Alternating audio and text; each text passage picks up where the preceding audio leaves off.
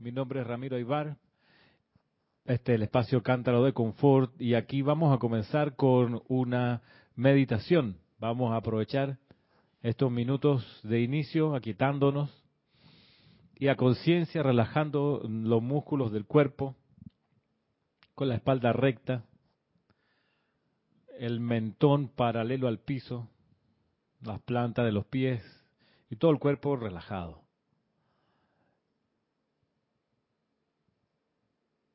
Y así visualizamos la llama en el corazón,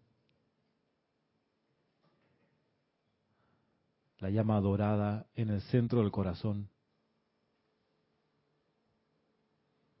la llama azul al lado izquierdo,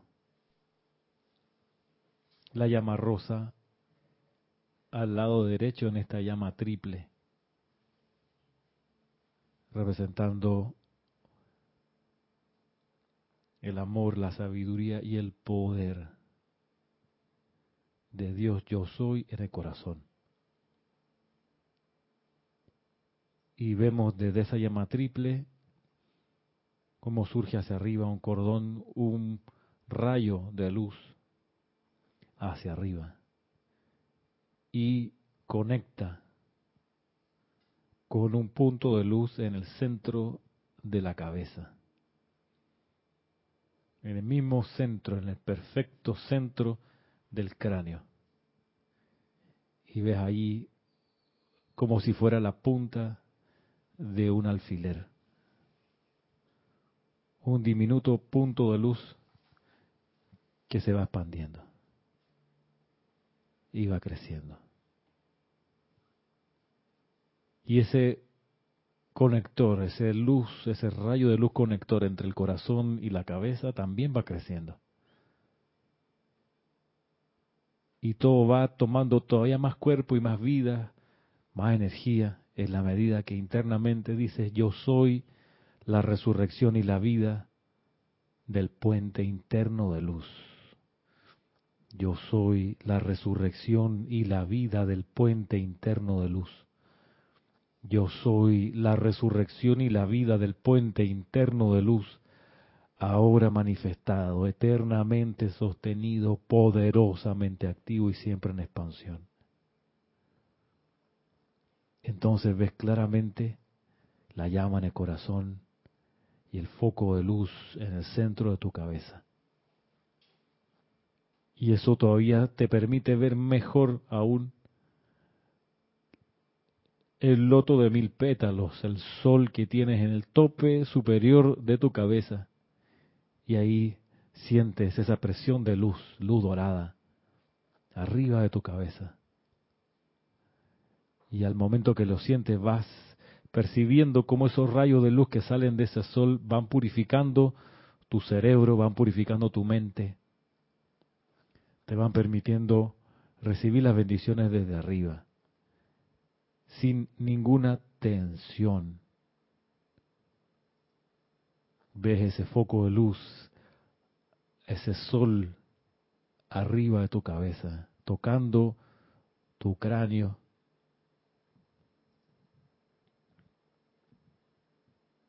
trayendo desde los planos superiores la gracia divina. Y así como invocas en lo interno, en el nombre y autoridad de la presencia de Dios. Yo soy, que yo soy, por el poder magnético del fuego sagrado investido en nuestros corazones. Te invocamos a ti, amado Arcángel Gabriel, amado Jesucristo ascendido y Maestro ascendido Serapis Bey, para que vengan y viertan aquí su corriente de amor divino, su protección invencible. Utilicen el momentum de esta clase y del servicio de transmisión aquí para la expansión de la luz en el corazón y la mente de toda la humanidad, para el restablecimiento del puente interno de luz. Gracias por responder este llamado.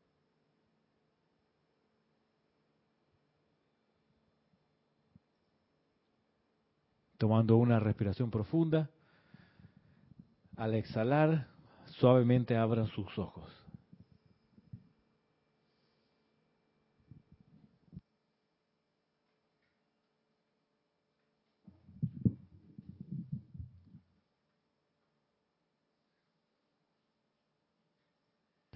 Bienvenidos una vez más a esta clase Cántaro de Confort.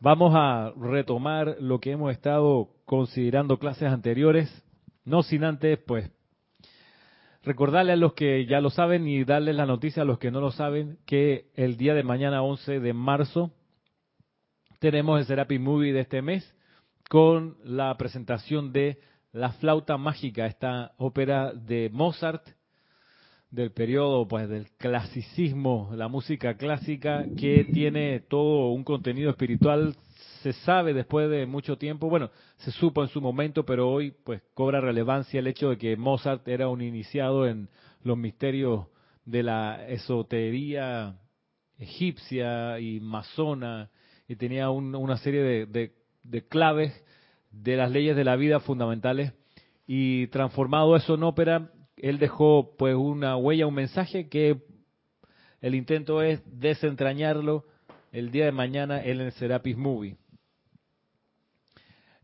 Próximo fin de semana, de todas maneras, sábado y domingo, la próxima semana, tenemos transmisión de la llama. El próximo sábado no vamos a tener esta clase, oh, espérate, sí, porque probablemente sí tengamos, hay que estar, yo voy a avisar o Kira va a avisar si tenemos clase el próximo sábado, porque tenemos servicio de transmisión de la llama que comienza a las 9 de la mañana y va a estar terminando tipo tipo 11 más bien, como a la hora de la clase. Entonces, déjenme chequear si tendremos clase o no próximo sábado. Porque quizás se nos va todo el tiempo de la mañana en Cristian no va a tener tu clase tú el próximo sábado. No, ¿Ya avisaste que no, no iba a tener? Ok. Por, este medio, la de avisar que el próximo sábado, por lo menos la clase de minería espiritual, yo puedo empezar, yo creo que una vez lo hicimos así, me parece. Sí. Sí, ¿por qué no? Pero se les, eventualmente se enviará una circular a, a los correos de las personas suscritas a la página a la página web y que tienen pues activa su cuenta. Si uno, creo que no te he contado, si uno se mete a la página web, hay una manera de conocer la información pues más, más, completa de la página y eso se hace suscribiéndose. Y la suscripción, como todo esto, es gratis. Y a los que están suscritos y tienen la cuenta de correo electrónico activa, les llegará cuando usualmente hacemos la, una circular que informando si hay algún cambio de horario, de clase o de actividad. Siempre que tengo ocasión recomiendo usar Gmail. No, no es recomendable ni Outlook, ni Hotmail, ni Yahoo, porque han sido eh, vías de correo electrónico que han pasado por un montón de peripecias y son súper recontra hackeadas y cero seguridad y además Google tiene una, una política de mantenerse en un estándar todavía de, calidad en este servicio. ¿sí?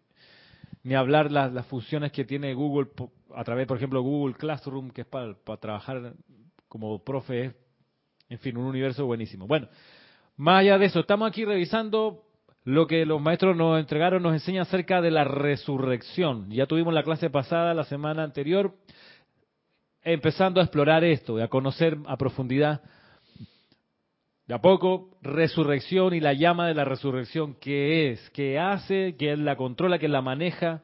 ¿Quién la descarga? Y hay que saber que cuando Jesús resucita, Jesús de Nazaret al tercer día, al domingo, o como sea la cuenta, resucita, sale de la tumba, de vuelta caminando de su cuerpo del cual se había retirado, producto de la crucifixión.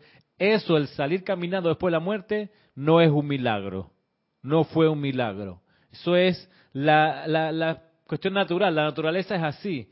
Como contábamos la clase pasada, los sitios, los países donde hay las regiones donde hay cuatro estaciones, los que han pasado por ahí saben que en otoño se secan todas las hojas de los árboles, se ponen amarillas, se caen. Y los tres meses siguientes de invierno, o los cuatro meses que siguen, no hay nada en los árboles, pelado. La mayoría de los árboles, esos son los árboles famosos de las, se llaman de hoja caduca porque caducan. Lo opuesto a hoja caduca, perenne. muy bien, muy bien. Aquí todavía está esa escuela primaria, hermano. Y de cuatro Ah, eso es lo que iba a decir, eso es lo que iba a decir. Yo no he sido acá, ustedes acá, sureño. Acá la- la- las hojas, la mayoría no son perennes, pero ¿sabes cuál sí es hoja caduca? El árbol Panamá. El árbol Panamá es hoja caduca. Y se pela entero, nada más que no dura tres meses pelado, dura una semana. O sea, sí, las hojas ahí, en el- perdón, las flores son, son caducas, porque no está todo el año prendido de amarillo, el guayacán. Bueno, pero estábamos hablando de que la resurrección es ningún milagro. Nos parece milagroso como algo poco común, pero en realidad salir de la muerte es lo normal. Salir de la depresión es lo normal. Salir de la pobreza es lo normal. O sea, lo anormal es empobrecerse. Lo anormal es enfermarse. Lo anormal es ser cascarrabia. Eso es anormal. Ahí, tú, ahí sí tú estás mal. Pero, en serio, pero estar de buen humor, estar saludable, que no se noten los años cuando pasan, eso es lo natural. Caso de mención, tenemos aquí enfrente un octogenario que a punta de llama, pues. No, es broma, es broma. Pero sí, es, gracias, dice, estoy aceptando. No, pero eh, en la medida que uno, que uno, que uno se aquieta, como conversábamos hace un, rato atrás, en la medida que uno se aquieta, que se va purificando los cuerpos internos, que se protege con el tubo de luz, que está con la llama violeta, que va conociendo los maestros y los va invocando, uno se vuelve naturalmente más luminoso y eso es, eso es normal que ocurra. La mirada se pone más limpia, más prístina, el, el color de la piel va cambiando. Eso se nota. Eso es, eso es, o sea, el que en esta enseñanza se empiece a volver cada vez más pasita, ojos hundidos, enfermo, así encorvado, ese no está en la enseñanza. O sea, obviamente no está haciendo, no está aplicando lo que aquí se enseña. Porque cuando se aplica lo que aquí se... ¿Por qué te ríes así? Porque solo hay que ver a Roberto. Sí, sí. Mira, ya era un ejemplo, era un ejemplo de... eh, sí, pues claro, lo, en serio, lo, lo anormal es la vejez, la enfermedad, eso es lo anormal, la pobreza es lo anormal, la soledad es lo anormal. El- en la clase de Kira el otro día era natural, sobrenatural y la de abajo, ¿cuál era? Antinatural, subnatural, subnatural, no, anatural. Es que fue en la clase del miércoles y se me olvida la de Yo no- abajo. Yo no vine en la Yo clase le estaba de- diciendo, por- ah. Sí, tú te acuerdas de eso igual. Eso no es excusa Yo, para yo no le estaba diciendo que era subnatural porque tiene lógica porque se dice el director, director Y el subdirector, subdirector. el que viene abajo. Entonces, me pare- tengo casi la total certeza de que Kira dijo subnatural. Es un poco contradictorio decir casi la total certeza, pero Eh, creo poder entender la, la música de tus palabras, más allá de la letra, vale. Pero entonces eso es una cosa a considerar y estar claro. La resurrección de Jesús, salir de la muerte, salir en serio de la depresión, de la enfermedad. Uno puede estar solo, pero no sentirse solo. ¿Ah, Génesis? Uno puede vivir solo él, única llama triple en esa casa, y no sentirse solo. Y hay gente que está rodeada de personas y se siente solo. Es verdad. Michael Jackson, grandes íconos de toda la vida, Luis Miguel, tipo que si quieren pueden decir así y aparecen 50 personas en su casa, chévere, a conversar, a hacer una fiesta y se sienten solos. 5 mil se sienten solos y 5 mil, 2.500 muchachas que se le ofrecen y muchachos Lo que, que, también. necesario. Lo que él quiera. Así. Al- exacto, al tronar de sus dedos. Este, Marisa. Claro que sí. Papá, ya viste, se entrega facilito, pero Marisa, no seas así, loco. Marisa, no le, no le siga el juego a Cristian. No le siga el juego a Cristian. ¿Qué estás hablando? De, de la No, soledad, mira. de- de estar Sí, solo. sí, sí. De Yo- estar solo, pero- exacto. Yo justo te iba a preguntar, El eco ya. yo justo te iba a preguntar eh, sobre, está bien lo de la pobreza que no es normal, la enfermedad, todo eso, y entonces cuando dijiste que lo que la soledad no es normal, y es que bueno, pero entonces ¿cómo uno resuelve eso? Y es verdad, o sea, hay dos maneras, posiblemente con una compañía física, pero tu mejor compañía realmente es el santo ser crístico. Y, ok, si eso, si eso le suena muy etéreo a alguien, que la compañía de uno, la mejor es el santo ser crístico, podemos decir que Tú no necesitas a otras personas para sentirte bien. Que, que eso de, de las personas que son que sufren la soledad es porque necesitan a alguien con quien hablar, con quien interactuar. Pero no es, no es indispensable estar acompañado. En serio, el punto más es como la gente que es multimillonaria y es pobre. Tú es un contrasentido, es como casi estar plenamente seguro. Es como un contrasentido. Es como una, una paradoja. Pero sí hay gente multimillonaria que es pobre. ¿Por qué? Porque solo tienen plata. O sea, lo único que tienen es plata. Es como alguien que fue a, Dubái, que echaba el cuento y dice, mira, o sea, el lugar es tan, tan, tan pobre que lo único que tienen es dinero. O sea, y a montañas de plata, lo que tú quieras. La gente del promedio de, de ingreso por persona ya es, el Producto Interno Bruto es repartido por habitante es descomunal. No sé si 80 mil dólares por persona. O sea, tira una cifra. Y eso, los, o sea, que solamente tengan eso los vuelve miserables. Si tú dices, ¿qué onda? ¿Qué pasó? Porque claro, la riqueza, la opulencia no es solo montañas de plata. Como decía mi hijo, ay, pero ¿cómo ayuda? Sí, pero ahí está él súper endeudado. Ay, cómo yo quisiera. Porque su problema no era la plata, su problema era la actitud ante la vida. Esa es la cuestión. Entonces, saber como actitud ante la vida que la muerte, la enfermedad, la pobreza, uno no tiene por qué tolerarlas y si uno las vive, salirse rápidamente de eso. ¿Y cómo? Con las cualidades del fuego sagrado que uno aprende acá. Decíamos la vez pasada que después de decir, de decretar, yo soy la resurrección y la vida, hay que siempre ponerle algo que uno quiere que resucite y que uno quiere que viva. Entonces, tú puedes decir, como hicimos hace un ratito, que los metí a ustedes en, el, en una, un plan que yo tengo y es restablecer la conexión que había entre la llama del corazón y el punto de luz en el cerebro. Ese es un, una, una, sí, eso es específico y es algo que yo quiero lograr. Y a ustedes los metí en la visualización y me perdonan si a alguno no le gustó. Pero la idea es, en serio, porque ese puente de luz, cuando los maestros hablan de Bridge to Freedom, el puente de la liberación, el puente de la libertad, del, puente que hablan es, es múltiple. Un puente, una dimensión de ese puente es el puente que hay entre la persona y el maestro ascendido, generar ese puente.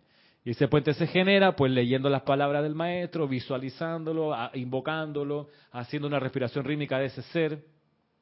Ese es un puente macro, podemos decir. Hay otro puente que es interno micro, que es el puente entre la llama triple, que es, digamos así, la, el parlante o, la, o el micrófono o la, o la bocina por donde debe hablar y escucharse la voz de la presencia yo soy.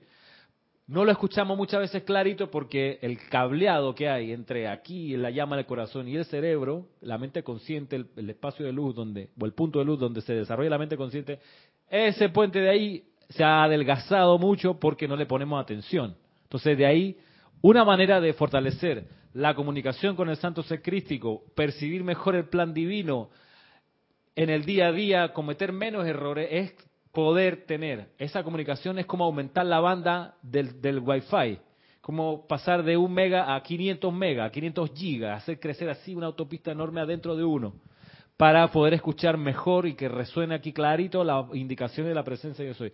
¿Cómo lograrlo?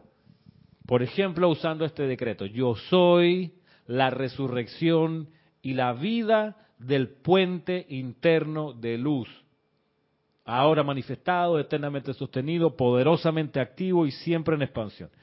Que esas palabras finales, de, donde, uno, uno, donde uno cierra el decreto, esas palabras finales, lograr hacerlas siempre en conciencia de lo que uno está diciendo. Eterna, yo creo que esto sea eternamente sostenido, todopoderosamente activo y siempre en expansión. O sea, una vez que yo cierro el decreto con esas palabras, eso es una orden al universo y eso va, va, a terminar ocurriendo. Sobre todo porque uno comenzó todo esto con yo soy.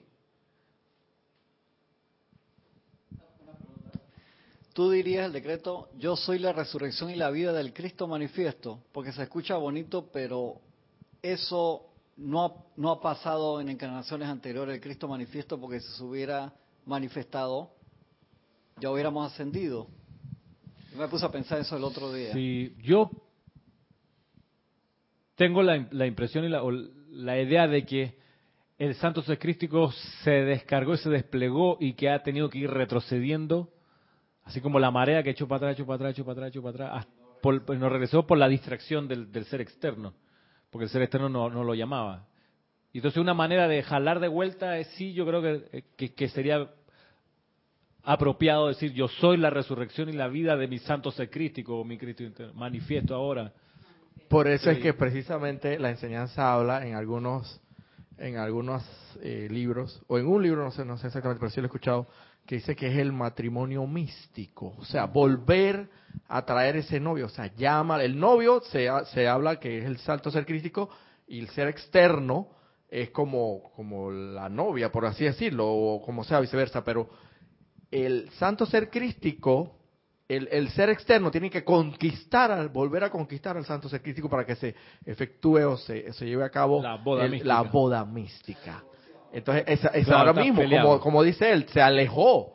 Se alejó porque eh, la novia está descuidada, Está o sea, loca, está- anda haciendo de la suya, está desatada. El ser externo. Exacto. Novia, la novia está haciendo de la suya.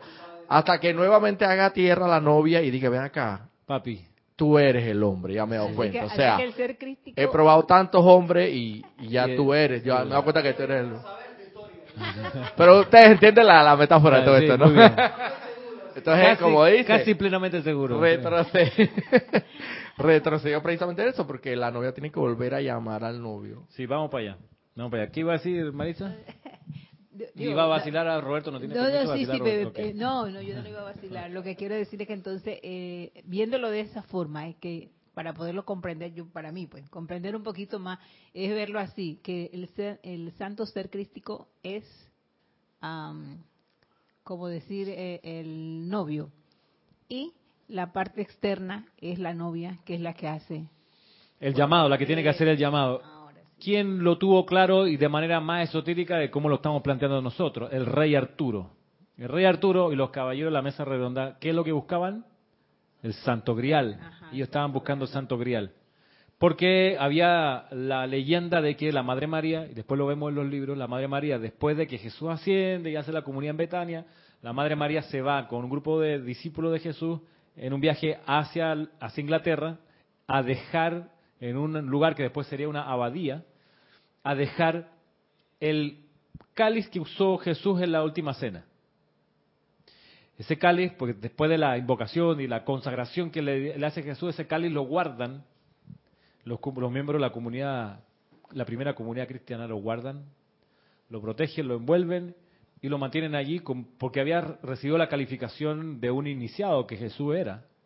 Entonces, tomando ese cáliz, se van para las costas de Inglaterra, en un viaje largo, porque en esa época había que hacerlo a pie y, en, y en remo, y dice, dice, cuentan los maestros que cuando la Madre María le pide, va a hacer esto, le cuenta el plan que tenía que hacer, se lo cuenta a José de Arimatea, José de Arimatea era, como el, el- que guardaba los recursos, porque era un tipo pudiente en ese momento, y José de Arimatea de hecho fue el que le facilitó la, la- la cueva donde metieron el cuerpo de Jesús, porque era importante, porque necesitaba un espacio protegido, después de bajarlo en la cruz, meterlo en un lugar protegido, para con el arcángel Gabriel y el Mahacho Han y otros maestros ayudarle a Jesús a rearmar el cuerpo, que está quebrado la rodilla, un montón de cosas, de, y, de- y las heridas y demás.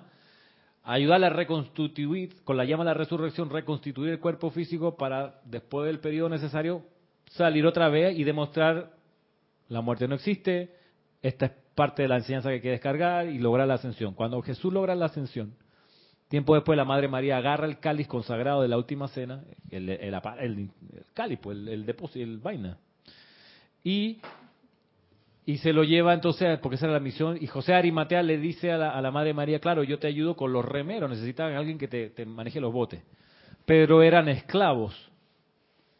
Entonces la Madre María dice, yo no puedo hacer esto tan sagrado, de llevar esto para allá, por el plan que teníamos de 200, 300 años, más adelante, que, iba, se necesitaba la vibración de ese objeto, se necesitaba en las costas británicas, y dice, no puedo ir con esclavos. Entonces, la única manera que la Madre María aceptó es que iban a ser esclavos hasta dejarla a ella al otro lado. Y de ahí conseguían su libertad de una vez. Y José de Matea, pensemos que en, en esa época tener esclavos no era no generaba ningún conflicto ético para nada. O sea, la gente tenía esclavo como que tenía eh, un iPhone o no sé, dos carros, no era drama.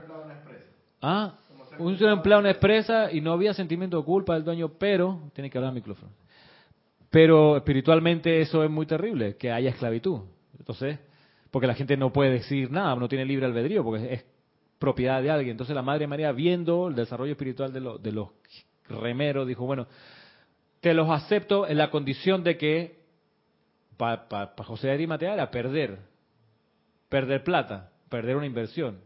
Entonces, y está bien, que sean libres de ahí en adelante. a lo que voy es que esos remeros, encarnaciones después, fueron los miembros de la corte interna de el rey Arturo. Los caballeros de la mesa redonda fueron los que le ayudaron a la Madre María a llevar el cáliz allá. Ahora, ¿por qué hago mención del cáliz? Porque el cáliz es la novia y la llama triple es el novio. El cáliz es el depósito, mira que tiene la forma de, útero, del lugar que va a recibir una descarga, va a alojar al santo secrístico o a la chispa divina. Entonces, nuestra conciencia externa es el cáliz. El santo grial que los eh, de la, de la mesa redonda buscaban, si bien era un objeto físico, también era un estado de conciencia. Y, el Moria, que era el rey Arturo, después los libros viene y dice, miren, ahí muchos perdimos la brújula porque entendimos tarde que la cosa no era encontrar el objeto, la reliquia. La cuestión era cultivar la conciencia de ofrecerse como cáliz para el santo ser crístico, para el descenso del ser superior en el ser externo.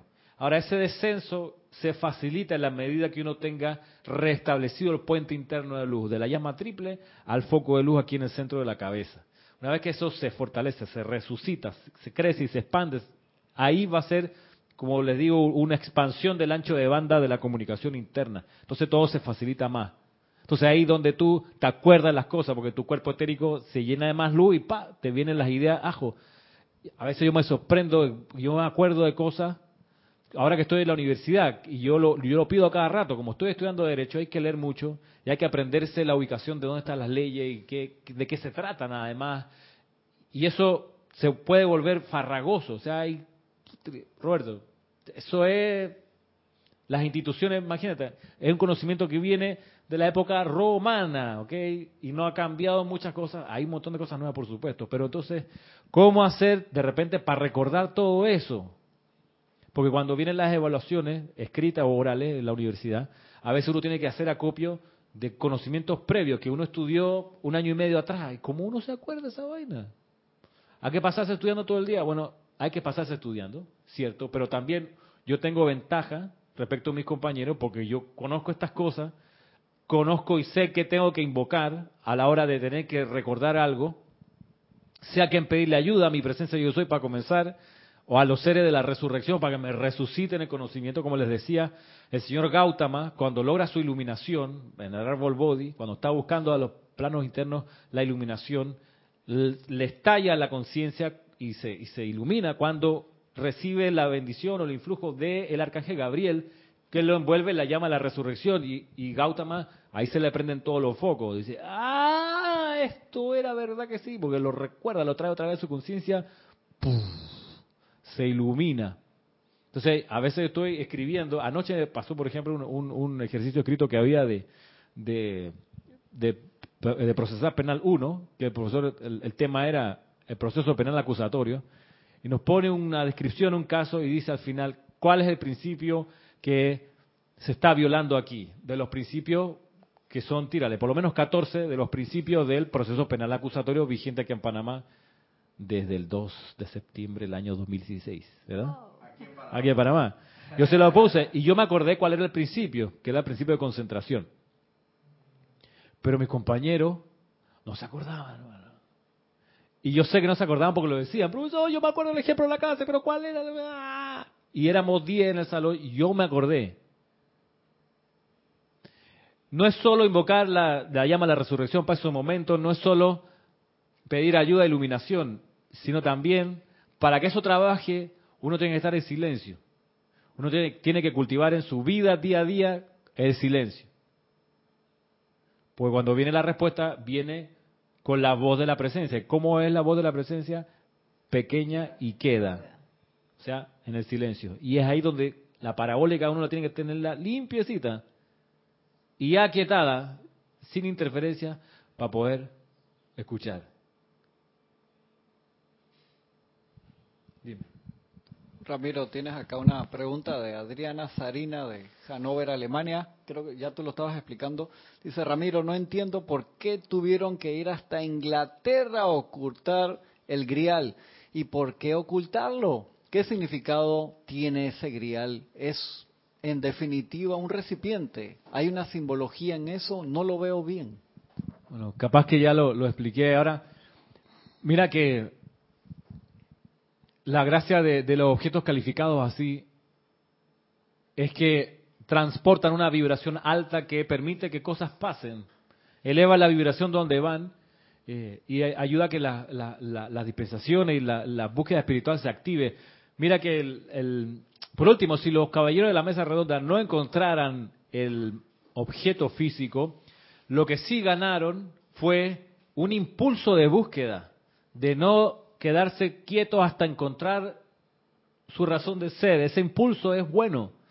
Por último, si en esa encarnación no lo logras, te vienes con ese, con ese, con ese momentum. Es como la gente, lo explicaba San Germain, ustedes a veces se sorprenden que personas que nacen en la pobreza, al poco tiempo, los 20, 30 años después, son multimillonarios. ¿De dónde sale eso? Bueno, de que ellos vienen de varias encarnaciones empujando la idea de que quieren ser millonarios. Entonces encarnan y ya traen ese momentum y tú dices, qué suerte que tienen. Ninguna suerte, eso es, disciplina, ya un tiempo remando para ese lado, hasta que ¡puf! Lo, lo precipitan, lo atraen. Entonces va por ahí, por más que la gente no encuentre, no encuentre el objeto propiamente tal, sí es. Además recordemos que Maestro Ascendido el Moria, que tomó, que fue el rey Arturo, él había sido el rey mago Melchor, si no, si mal, mal, recuerdo. Entonces, él estaba, él era un iniciado de los, de los misterios mesopotámicos, era estos astrónomos de esa época, y él estaba claro que venía Jesús, que venía algo de la descarga de la jerarquía, y él por eso va y se acerca a Belén, y está un poco la historia ciertamente pues modelada con el paso de los siglos, pero él estaba consciente de la, de la encarnación de Jesús, de ese iniciado, entonces estaba conectado con ese impulso de la sexta dispensación para poder tres siglos más adelante o, ocho siglos más adelante encarnar en otro lugar para impulsar el cristianismo y la descarga del sexto rayo en otras tierras, que fue lo que hizo, que fue lo que hizo luego como rey Arturo, que fue como por ahí por el siglo V después de Cristo. Eso va, eso va en línea con, con todo un plan. Entonces, resurrección, Estamos hablando de, esta descarga, de esta cualidad divina. Y yo pensé que una manera de, explicarlo es a través de los decretos. Y agarré una invocación más que un decreto. Es una invocación que está aquí en la página 200 del libro de ceremonial del volumen 1. En la página 200 está este decreto que dice, perdón, esta invocación, el 11.22, dice, invocando la descarga de la llama de la resurrección. Hay un, paréntesis que dice sustituir lo subrayado para utilizar con otro país. Aquí hay palabras subrayadas, está Panamá, la palabra Panamá subrayada. Entonces uno puede en su momento poner otro país. Pero miremos por lo menos un párrafo de esto, para que conozcamos la llama de la resurrección, qué es lo que hace. Y dice, voy a leer del principio, con el pleno poder y autoridad de la magna presencia de Dios, yo soy nosotros, por cuenta del poder magnético del fuego sagrado investido en nuestros corazones y el nombre de Jesucristo ascendido, a nombre de la humanidad en la tierra, invocamos a los ángeles, devas y a las huestes querúbicas y seráficas de la resurrección y a los hermanos y hermanas de la resurrección, para que dirijan la llama de la resurrección al ámbito etérico y a través de los cuerpos etéricos de toda la humanidad. La llama de la resurrección. ¿Cuál es la gracia de, cuál es el efecto de esta, de esta actividad? Al ámbito etérico. El ámbito etérico envuelve a la Tierra, es una especie, es una, una parte del estrato atmosférico el ámbito etérico. Y a través, dice aquí, a través de los cuerpos etéricos de toda la humanidad.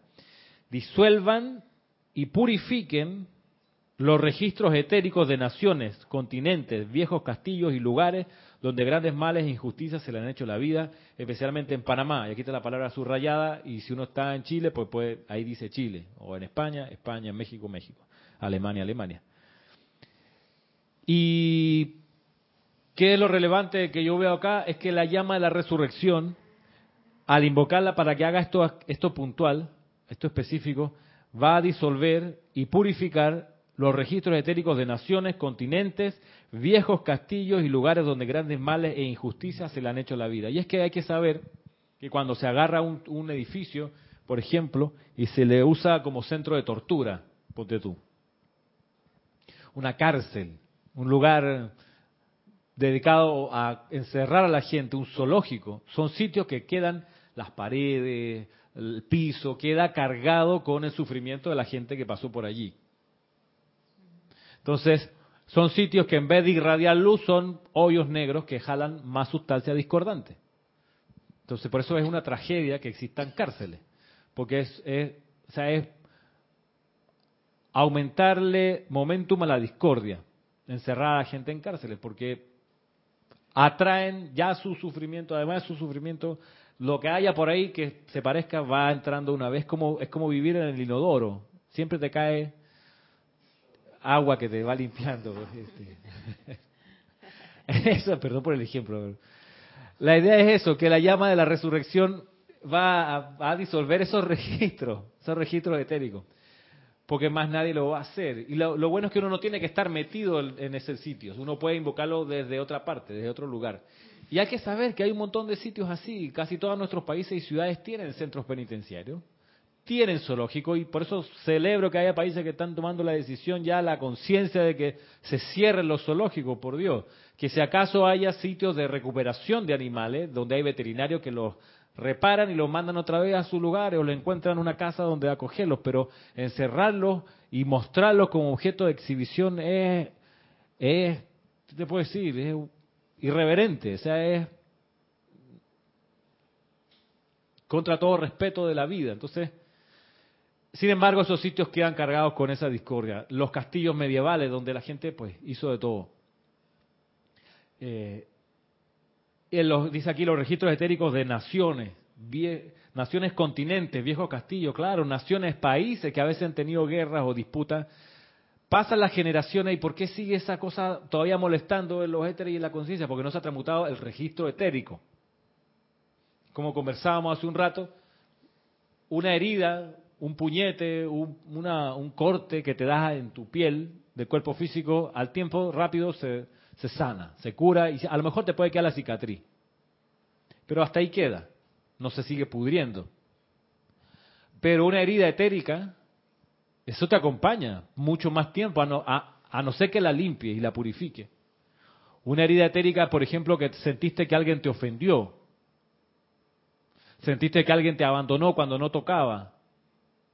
¿Cuánta gente que vio a sus papás separarse, divorciarse y quedan resentidos por décadas porque el viejo de mí ese se fue con la otra y nos dejó abandonados? Pero coño, perdónalo, no sé cuánto fue. No, de niño me hizo esa gracia y míralo ahora. Así que, ya, pero ya pasó, ya tú eres adulto. Y no, ¿por qué no lo puede resolver, Manisa? Porque tiene un dolor que anda cargando en su cuerpo etérico. Eso, eso lo arrastra. Y si no lo resuelve, se va a los cuerpos, a los niveles internos cuando desencarna. Y si no lo, no termina de sanar allí, lo va a tener que sanar en algún momento, porque con esa herida no se puede ir. Es como no, tú no puedes, si eres un cohete espacial, no puedes, no te van a hacer despegar si tiene una fisura en el fuselaje. ¿Por qué? Porque va a estallar cuando salga, intente salir de la atmósfera. Eso es jugar un partido Neymar, ¿por qué lo van y lo operan? Porque no puede salir a la cancha y pisar con, el pie derecho donde tiene una fractura. Tiene que arreglar esa fractura. Pero eso es arreglable, la parte física. La parte etérica, generalmente pasa con gente cercana, donde uno tiene una desaveniencia con un pariente, con un primo, con un amigo, con un colega, con alguien con en el que uno había depositado confianza y te sale con una maroma rara, no te lo esperaba y uno puede cargar con ese dolor y con esa ofensa y con ese malestar mucho tiempo. ¿Dónde lo andas trayendo? En tu cuerpo etérico. Dime. Una pregunta, Ramiro. Este, ¿Qué pasa cuando, eh, por ejemplo, eh, los hijos o también los parientes llevan, siempre te traen a colación esta situación que pasaron desde su niñez, que esto que y no quieren perdonar las cosas que hayan pasado. Entonces, nosotros como yo digo, por ejemplo, me pongo de ejemplo como estudiante de la luz, ¿en qué podría yo ayudar a esos seres para que ellos pudieran perdonar. Claro, no es que tampoco les voy a meter la enseñanza sin ellos realmente aceptarla, pero ¿qué podemos hacer en este en ese en ese caso? Ahí está una de las recomendaciones aquí. Es bien, es bien importante cuando uno hace un llamado decir específicamente lo que uno quiere. Porque la llama a la resurrección es, es como el nitro que le echan en, la gasolina a, a, los autos de, de Fórmula 1, ¿no? Y le echan, no estoy tan claro en esa dimensión. A los de aceleración. ¿Perdón? A los autos de carrera de aceleración le ponen. Le descargan en su momento una sustancia más combustible que lo hace todavía acelerar, acelerar un poco más. Entonces, tú quieres cuando invocas dirigir bien el misil ese, o el, o el dirigir bien el fuego sagrado, perdón por el ejemplo. Pero entonces por eso es re importante decir, mira, por eso está escrito aquí, dirijan la llama a la resurrección para que disuelvan y purifiquen los registros etéricos de naciones, castillos y demás. O sea, disuelve y purifica eso, porque la llama a la resurrección hace mil vainas. Tú puedes hacer que haga un montón de cosas, pero ¿de qué depende? De lo que tú la invoques a hacer. Viste que aquí al principio hicimos, yo soy la resurrección y la vida del puente interno de luz. Tú lo dejas en solo, yo soy la resurrección y la vida, o sea, es como nada, es como tirar la plata. O sea, no, no sirvió para nada, no la invertiste. La gracia es ponerle al final una dirección concreta. Aquí cuando, cuando se invoca, se invoca con, puntualidad, pues para que disuelvan y purifiquen, porque la llama a la resurrección puede resucitar, y ahí está el tema, por eso requiere discernimiento que hay que mejorar. Uno tiene que saber que la llama a la resurrección también puede resucitar lo destructivo. También lo puede hacer y te, saca, te saca a, la conciencia memorias que tú no quisieras. Porque es, un, es como un abono en la tierra. Tú lo tiras y las cosas crecen más rápido. Entonces, por eso, cuando uno usa la llama de la resurrección, hay que decirle fehacientemente, directamente, qué es lo que uno quiere que haga. Porque eso va a hacer. Y lo va a hacer bien. Entonces, Tú dices, bueno, en este caso, que disuelve, porque si, por ejemplo, tú dices, viene este pariente otra vez con la cantaleta de que mira que cuál sea el drama familiar. Que mira que me vendió las propiedades, no eran de ella, nunca me pagó nada, no me dejó en el testamento. Típico mil y una historia de los dramas familiares. Entonces tú dices, ay, ¿cómo hago? Ah, claro, amada presencia, yo soy Arcángel Gabriel, llénala con la llama de la resurrección. Y lo dejas ahí. No te sorprenda que más sapos salgan de todo ese drama, más cosas. La, cuestión es dirigir claramente, ¿qué es lo que yo quiero? Pues, no, que se cae la boca la vieja estúpida. No, tú dices, yo lo que quiero es que ese drama sea transmutado y disuelto. Entonces ahí tú dices, bueno, llama a la resurrección, disuelve y purifica esos registros etéricos. Que el comando sea concreto, la dirección a la llama sea lo que uno quiere que ocurra. Tiene un comentario y una pregunta. Un comentario de Adriana Sarina de Hanover que dice, fui a Montevideo a visitar una exposición de arte que se hizo en una antigua cárcel. Fue horrible, me aplastó una energía muy pesada, me fui. Creo que lo mejor hubiera sido tirar abajo ese edificio. Puede ser. Sí, sí, yo me acuerdo que, en Santiago, en Chile, demolieron Villa Grimaldi, el famoso centro de detención de la, de la DINA y la CNI después. Lo demolieron, porque y pues hay un parque ahí, ya. la parte física. Pero la parte etérica está allí, a no ser que se haya disuelto y alguien conscientemente se haya parado en sus dos pies con la llama triple en el corazón y haya comandado la disolución de ese registro etérico. Porque si no queda ahí, tú puedes quitar el cascarón, pero si la, no transmutan los éteres, ahí están. Por eso cuando uno se muda a casas, que son usadas o que son de segunda, uno tiene que darle por lo menos un mes de un carro de segunda, un aparato de segunda mano, una ropa de segunda mano, ey, ahí ponte ahí, llama a Violeta, llama a la resurrección para disolver cada partícula de discordia que puede tener. Y, otra cosa que uno que recomienda a los maestros, cuando uno va a un hogar y uno tiene que establecer la llama y sustenta. Tú vas, entras y escoges un sitio tranquilo de la casa, y ahí hace el llamado magna presencia yo soy, establece aquí en este punto la llama y sustenta en este hogar, para que irradie las cualidades del Santo Secrístico, el plan divino en este sitio. Y cada tanto recordar eso, ¿de dónde viene? Es una, una, una tradición que había antes, cuando Chambala era, era un centro que estaba activo, en el plano de la forma, la gente iba en procesión, y eso ha quedado como, como registro en la, en la mente de la gente, iba en procesión y se traía de chambala un pedazo de la llama. Iba, lo traían de vuelta encendido, lo ponían en sus casas y hacían allí un altarcito.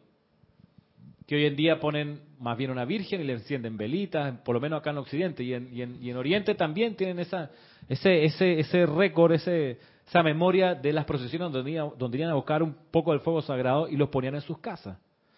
No es necesario hoy hacer el pique hasta chambala para traer la llama, pero uno puede hacer el llamado interno. Magna presencia yo soy establece aquí la llama insustenta. La llama chambala es la llama insustenta. Es la llama también triple. Pero trae las cualidades del Señor del mundo. Así que por eso es más apropiado. Tú dices, bueno, en este lugar vamos a hacer. Y, y, si uno puede sumar a alguien de la casa de uno, hacerlo mejor. Si no puede sumar a nadie, pues no hay problema. Pero la idea es que uno pueda, en un sitio especial de la casa, establecer la llama insustente cada tanto reconocerla y hacer de vuelta el llamado. Y si es casa de segunda, entrar, tú sabes, con la caballería.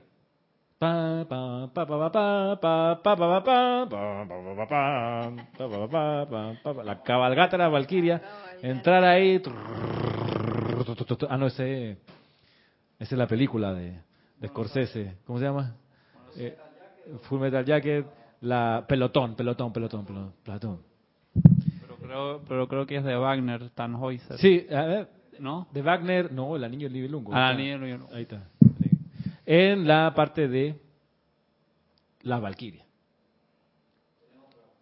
Ah, dale. Valentina de la Vega, de, de España, dice Ramiro, las invocaciones no son decretos. En muchos de ellos se emplea la palabra invocación. ¿Qué diferencia hay entre ambas? Gracias, Valentina. Gracias, Valentina. Efectivamente, en muchas invocaciones aparece la palabra de título decreto y en muchos decretos aparece la palabra de título invocación. O adoración. Valentina, hay que, hay que saber, y que gracias en serio por tu pregunta, es una distinción relevante, porque no es lo mismo invocar que decretar. Más allá del título hay que discernir y darse cuenta que una invocación es un llamado hacia arriba. Un decreto es un comando, una orden hacia adelante. Entonces cuando uno tiene enfrente una invocación, ha de tomar el sentimiento de invocación, que es uno solo. Y ese sentimiento de invocación es un sentimiento libre de desesperación, libre de ruego y súplica. El sentimiento de invocación es un sentimiento de rayo azul, de, de del príncipe invocando sus huestes. Es el sentimiento de la invocación. Y eso es música, y eso hay que aprenderlo de boca a oído. Eso no está escrito en los libros. Por eso aquí hemos hecho un par de veces taller de, de decretos e invocaciones.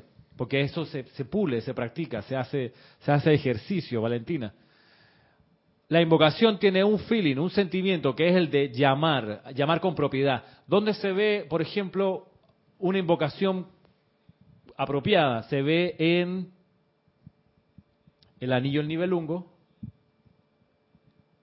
en, en la primera parte, en el oro del Rin, donde creo que se llama, no, no es Falstaff, uno de los padres de, Sigfrido, eh, creo que se llama Sigmundo, que necesitaba invocar una espada, traer una espada desde, el Valhalla, desde los planos superiores, necesitaba traer una espada para, creo que, para encarar al dragón o algo así. La cosa que a lo que voy es que se planta y ante el árbol, ante un árbol, hace una invocación. Y hay que ver ese pedazo en la ópera donde el tipo, cómo es que llama a la espada. Ahí tú ves un ejemplo de sacerdote invocando una, haciendo una invocación. Otro ejemplo de invocación que puede servir de referencia está en un documental que hay en Netflix de Yogananda. este gurú de la India que se fue en los años 20 y 30 a Estados Unidos.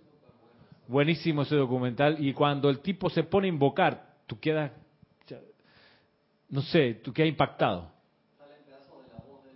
Claro, porque sale el tono de voz del tipo, que es lo que él, como la música es lo que voy, va clarito la entonación. Verdad, eso exacto, escuchar los decretos de Gaibala es buena idea también. Y tú ves que los tipos cuando invocan no están, eh, como decía, no, como decía mano de piedra, mi no webin, cuando no están hueveando. Le preguntan a usted qué vino, yo mi no webin, en inglés, porque él eso era su inglés. No, en serio, uno cuando ve estos, estos maestros invocando, tú dices, así es que se hace, hermano. Eh, Ramiro, con respecto a este mismo tema, o sea, cuando hablamos de invocar hacia arriba y decretar hacia adelante, es, como una es una intencionalidad también, ¿no? De, de tu es, donde tú proyectas tu energía y tu eh, tu invocación o tu decreto, ¿no? Claro. Y entonces ahí viene. O sea, no, no, no, no tengo que hacer así hablar hacia arriba. No, no necesariamente. si bien la dirección de tu sentimiento es hacia arriba, y muchas veces los ceremoniales uno alza las manos, porque por impulso, uno hace, ah, El decreto es más bien con la mano para adelante, porque viene la proyección de energía ahora, y ahí está la gracia, Valentina, en que el decreto uno tiene que discernir, y ahí sí tiene que discernir qué sentimiento le pone. Porque no es lo mismo hacer un decreto de resurrección que hacer un decreto de perdón, que hacer un decreto de protección, que hacer un decreto de victoria. No es lo mismo. No, no debe sonar, no es la misma música. En la entonación, porque cuando tú perdonas a algo, a alguien, tú no le dices, yo soy la ley del perdón. Puta, sé un puñete, sé un torpedo, tú no le haces, no va la música con las palabras. El perdón es otra cosa, un sentimiento más cálido, un sentimiento yo te perdono. Yo soy la ley del perdón y te perdono. Que no hay, yo te perdono. Perdonen la exageración, pero pero para hacer el para hacer el punto solamente. Igual decreto de resurrección. No es lo mismo. Ya no me mire así, Roberto, que, que A ver acá, Génesis. No, que, los decretos de purificación también, eh, por lo general, a veces uno cae en decirlos con, con, un poco de agresividad y hay que cuidar mucho, porque, o sea, tu, tu entusiasmo es tanto y lo haces con tanta fuerza que caes en agresividad y no debe ser así. No debe ser así. No es necesario. Es ahí donde, donde el maestro del decreto discierne y lee el decreto antes. Ok, este es un decreto de, ok, victoria. Entonces mi, mi feeling tiene que ser de victoria. Por eso es, ahí de... Ah, dale, pues. Estela de Tucumán, Argentina, dice bendiciones y abrazos a todos. Igualmente. Bendiciones. ¿Se puede invocar a un ser ascendido y luego decretar? Claro. Por ejemplo, uno quiere aprender a decretar o decretar mejor. Entonces tú, por, supongamos, se me ocurre esto. Sí, sin preparar. En el nombre de la magna presencia de Dios yo soy, te invoco, amado Jesucristo ascendido. Ven, insúflame con tu momentum de paz para comandar paz aquí y ahora, así como tú comandas paz, que yo comande paz. Yo soy la paz de Jesucristo ascendido. Yo soy la paz de Jesucristo ascendido. Yo soy la paz de Jesucristo ascendido, ahora manifestada, eternamente sostenida, poderosamente activa y siempre en expansión. Ahí primero invoqué la cualidad divina y después la descargo, la, decreto a través, la descargo a través del decreto me convierto en una antena parabólica que por un lado trae y por el otro lado proyecta. De hecho, si uno lee con atención lo que el maestro ascendido San Germain habla respecto a la invocación a la llama violeta. Dice, mira, realmente la invocación de la llama violeta es cuando uno dice, yo soy la llama violeta transmutadora. O en ese momento, si viene un decreto, es donde la llama violeta realmente se descarga. Porque tú le das la sustancia para que opere aquí en el plano físico este. ¿Algo más en el chat? ¿Qué otra actividad tiene la llama de la resurrección? Volviendo acá al decreto. Dice también, se le pide aquí a todos estos seres que se invocaron, los ángeles, devas, huestes querúbicas y seráficas, dice, dirijan la llama de la resurrección al ámbito psíquico y astral y disuelvan las acumulaciones masivas de discordia mediante el poder purificador de estos y mediante el poder voy otra vez Dirijan la llama de la resurrección al ámbito psíquico y astral.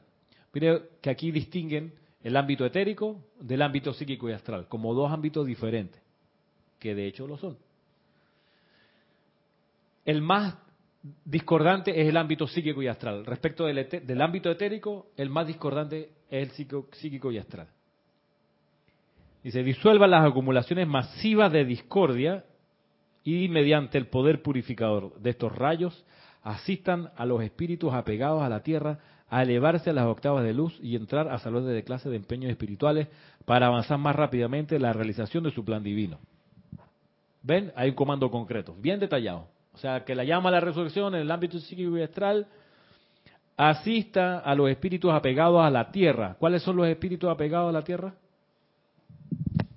Eh, los seres, los hermanos desencarnados. Hay gente que desencarna y que no quiere seguir subiendo en la escalera de evolución y están apegados a las cosas de la tierra. Y están del otro plano, es como la película Coco. ¿La vieron? Coco, Coco.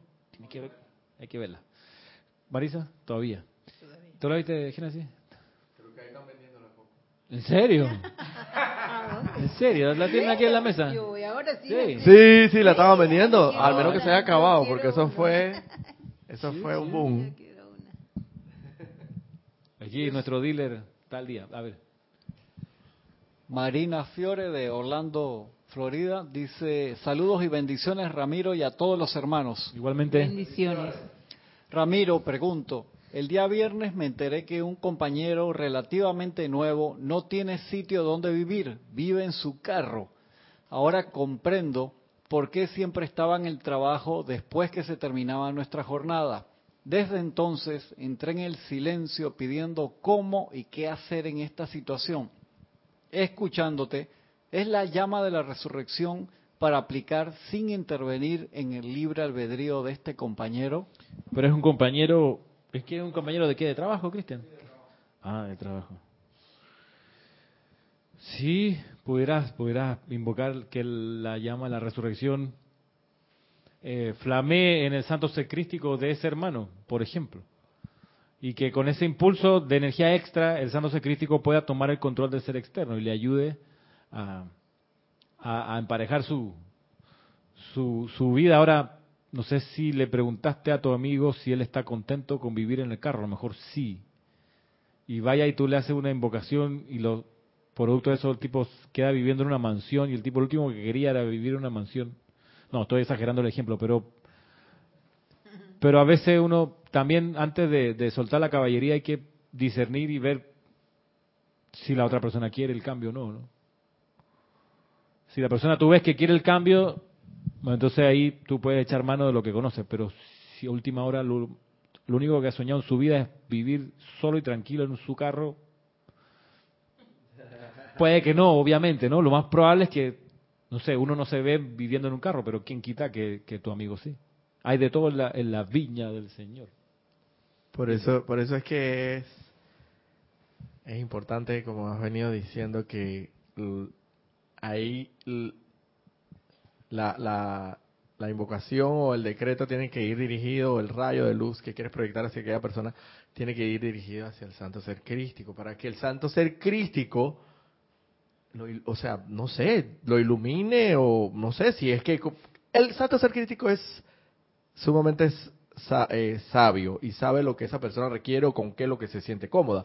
De repente dirá, bueno, pues yo, si, si se sentía cómoda ahí en el, en, el, en el carro ese, de repente, de repente lo que hace es que lo hace sentir más cómodo aún, no sé, diría yo, o, o lo ilumina para que pueda conseguir un- un- una residencia propiamente. Claro, recordar que el santo ser crítico es el, que- es el que dirige las corrientes de energía del ser externo, el que manipula el barco. Y si se invoca y recibe esa ayuda adicional, pues a lo mejor sí está en orden divino. Hay que discernir y estar, estar pendiente de esos detalles. Ya estamos en la hora para terminar. Sí, estamos aquí, aquí terminando. ¿Viste? Dice luego, por último, ya para cerrar, dice, dirijan la llama de la resurrección al vasto mar del ámbito emocional. Tercer ámbito, mira. Primero nos habló del etérico, el- después el ámbito psíquico y astral, y ahora el ámbito vasto del vasto mar del ámbito emocional, dice aquí que la llama a la res- resurrección sea dirigida allí. Y a través del mundo de deseo de quienes desean elevarse por encima de las pasiones de los sentidos, sublimando la lujuria de la personalidad y reemplazándola por el hambre y sed de justicia. La llama de la resurrección entonces también se aplica allí, se puede dirigir ahí. Claro, el ámbito emocional es donde actúa nuestro cuerpo emocional. Nuestro mundo emocional habita el ámbito emocional. Por eso las emociones de la humanidad están conectadas. Y una gran alegría de una gran cantidad de gente uno la puede sentir también, aunque esté lejos, porque estamos eh, conectados con ese ámbito, porque nuestro ámbito emocional tiene la misma sustancia emocional que el ámbito emocional de los que están al otro lado del, planeta.